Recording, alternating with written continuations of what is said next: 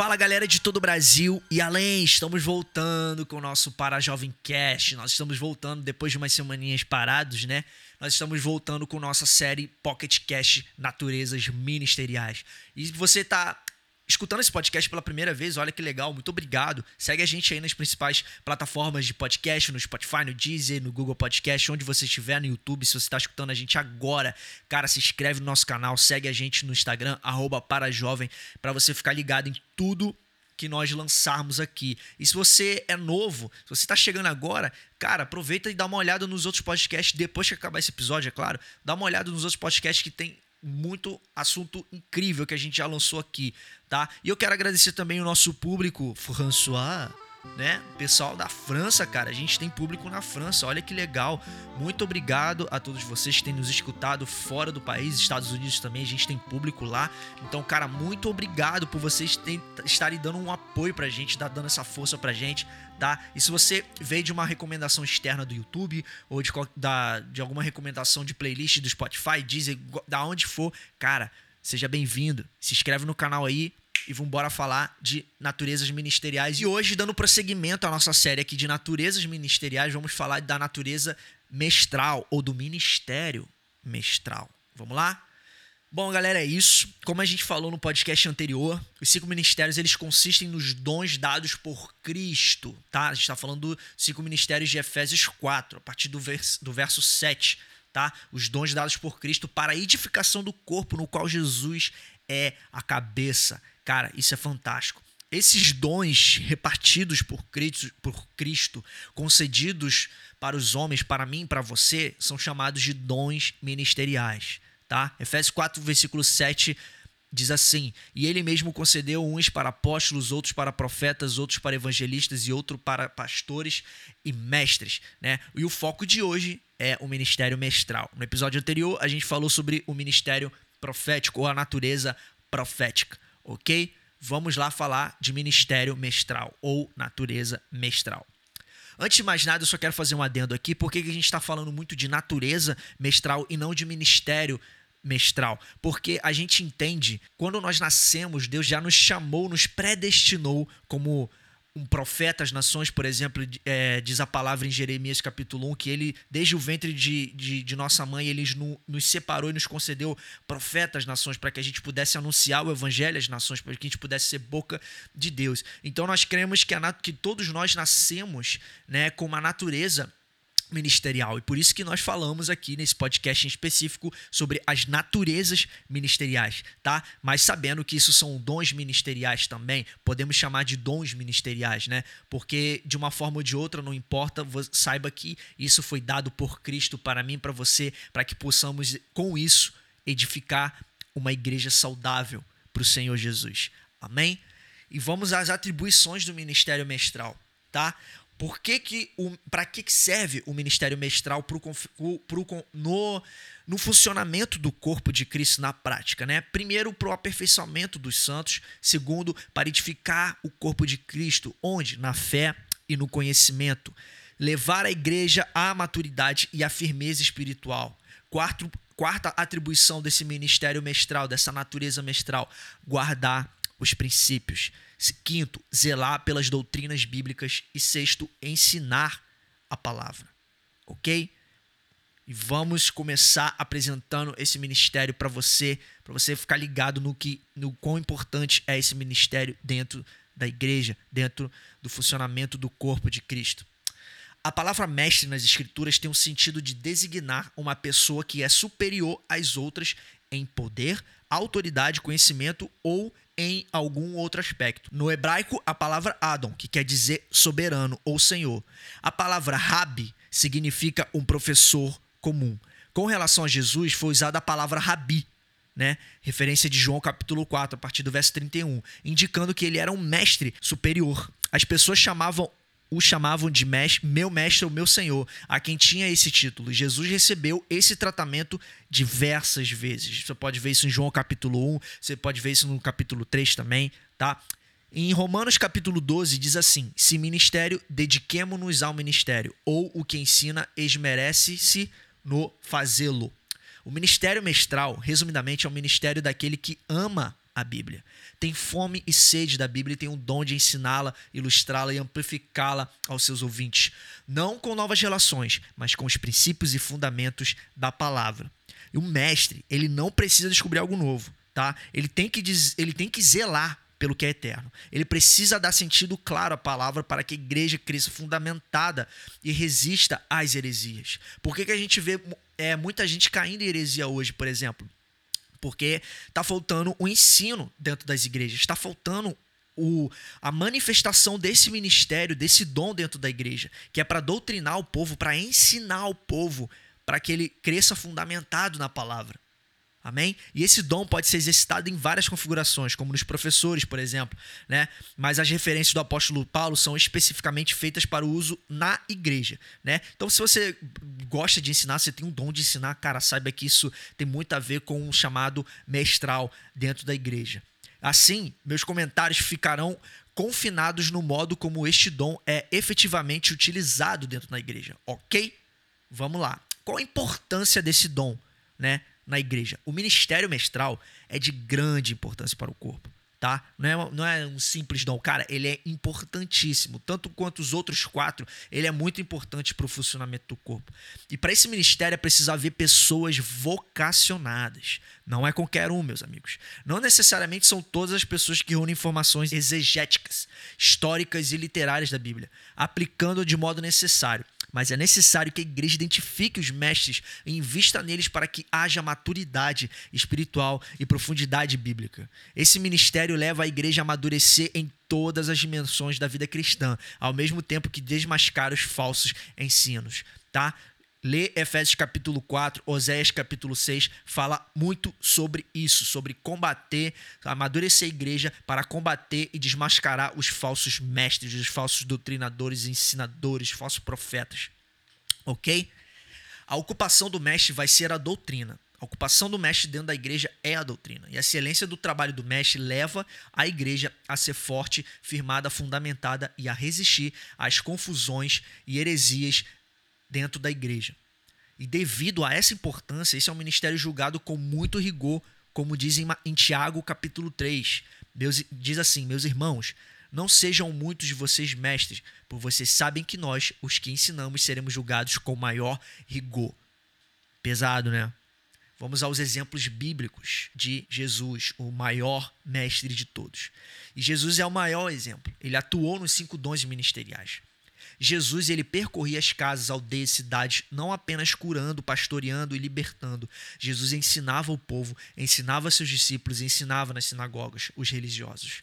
Foi reconhecido como mestre pelos coletores de impostos. Mateus capítulo 17. Pelos escribas e fariseus em Marcos capítulo 12, Marcos capítulo 19. Foi reconhecido pelo jovem rico em Lucas capítulo 18. Foi reconhecido é, pelos discípulos em Lucas capítulo 8, pelo cego de Jericó em Marcos 10, pelos discípulos de João em João capítulo 1, por Maria Madalena em João capítulo 20 a partir do verso 16, além de muitos outros. O ensinamento de Jesus era diferente pois ele ensinava a palavra, ele tinha respaldo, autoridade e unção. E Jesus é um modelo perfeito para quem é chamado no ofício de mestre. Não existe um só princípio que ele tenha ensinado que não tenha sido respaldado por sua prática.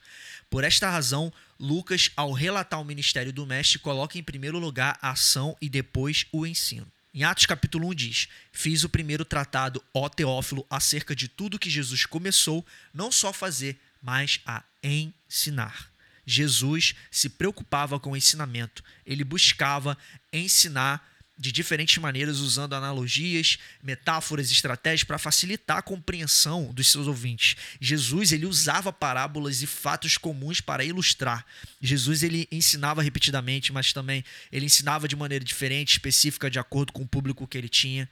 Pois o mestre não é aquele que simplesmente fala, mas é aquele que tem o dom de fazer com quem o ouve compreender a mensagem.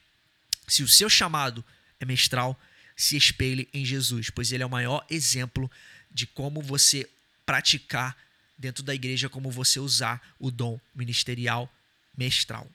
Ok? Características do ministério mestral. Primeiro, você tem que ser salvo.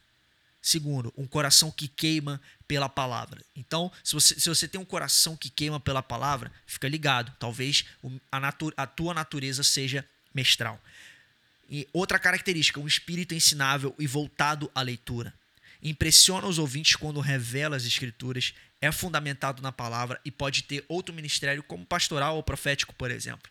Ok? Como nós falamos no capítulo 1 aqui do nossa, da nossa Pocket Cast de naturezas ministeriais, é, é muito comum que você tenha do, é, duas naturezas ministeriais, né? Você tem aquela que é mais forte dentro de você, aquela a tua natureza é, ministerial mais forte e você pode ter uma secundária. Por exemplo, você pode ser um mestre, só que um mestre é mais puxado para o profético ou que, que sabe que ensina tem a revelação da palavra, ouve a voz de Deus através do dom profético, mas também é um cara que gosta de ensinar a palavra, né? Que seu coração queima pela palavra. Assim como você pode ser um pastor, né? Um coração de pastor que ama cuidar, mas com um forte inclinação, uma forte inclinação para a natureza mestral, né? Que, que não só cuida, mas gosta de ensinar, de, de de, sabe, de treinar pessoas. Então, é muito compreensível, é muito normal você ter essas características diferentes, né? Sendo uma só pessoa, você ter essas naturezas ministeriais diferentes, né? Mas uma completando a outra para o funcionamento do corpo de Cristo, ok? E agora, quais são os pré-requisitos para esse ministério? Né? Assim como as características, o pré-requisito é você tem que ser salvo, ser discipulado constantemente, ser voltado a leitura da, diária da palavra, estudar e se preparar, ok? Tem que ter a facilidade de se comunicar, de dialogar, dom do ensino, obreiro aprovado e ter testemunho nas diferentes esferas, pessoal, profissional, ministerial, ok? E quanto ao preparo teológico, né? É, há uma mentira relacionada ao preparo teológico e esfriamento da fé, né? Porque as pessoas acham que, que se você estuda teologia, você tem a tua fé esfriada, né? Você esfria na fé, mas isso não é uma regra. Isso, na verdade, é uma mentira.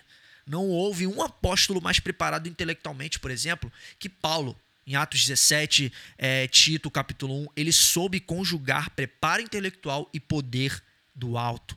Cara, isso é muito poderoso.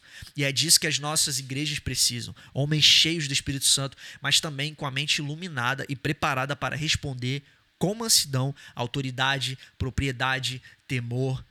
Ok? Você pode ver isso em 1 Pedro capítulo 3, a partir do verso 15. E o que o mestre não deve fazer? Duas coisas. Buscar novas revelações na palavra e, segundo, se considerar superior aos demais ministérios. Não existe isso, cara. Não existe um ministério maior do que o outro. E os ministérios eles têm que atuar em comum acordo, em um comum conjunto, né? Os ministérios têm que é, funcionar em comum acordo para a edificação da igreja ok? O Douglas Gonçalves do Dizoscope, por exemplo, ele fala uma coisa interessante, que se você está lendo a Bíblia, você está estudando a palavra para pregar, para preparar um sermão, para escrever uma música, e você viu, descobriu, entre aspas, algo novo, você provavelmente está errado. Se você descobriu alguma coisa que você nunca ouviu falar, que ninguém nunca falou, cara, é muito provável que você esteja errado. Tá? E voltando, o que, que um mestre não deve fazer? Buscar nova revelação da palavra e se considerar superior aos demais ministérios. E quando eu falo buscar novas revelações da palavra, que você não deve fazer, não, não é que você não tenha que buscar revelação. Não, não é isso que eu estou querendo dizer.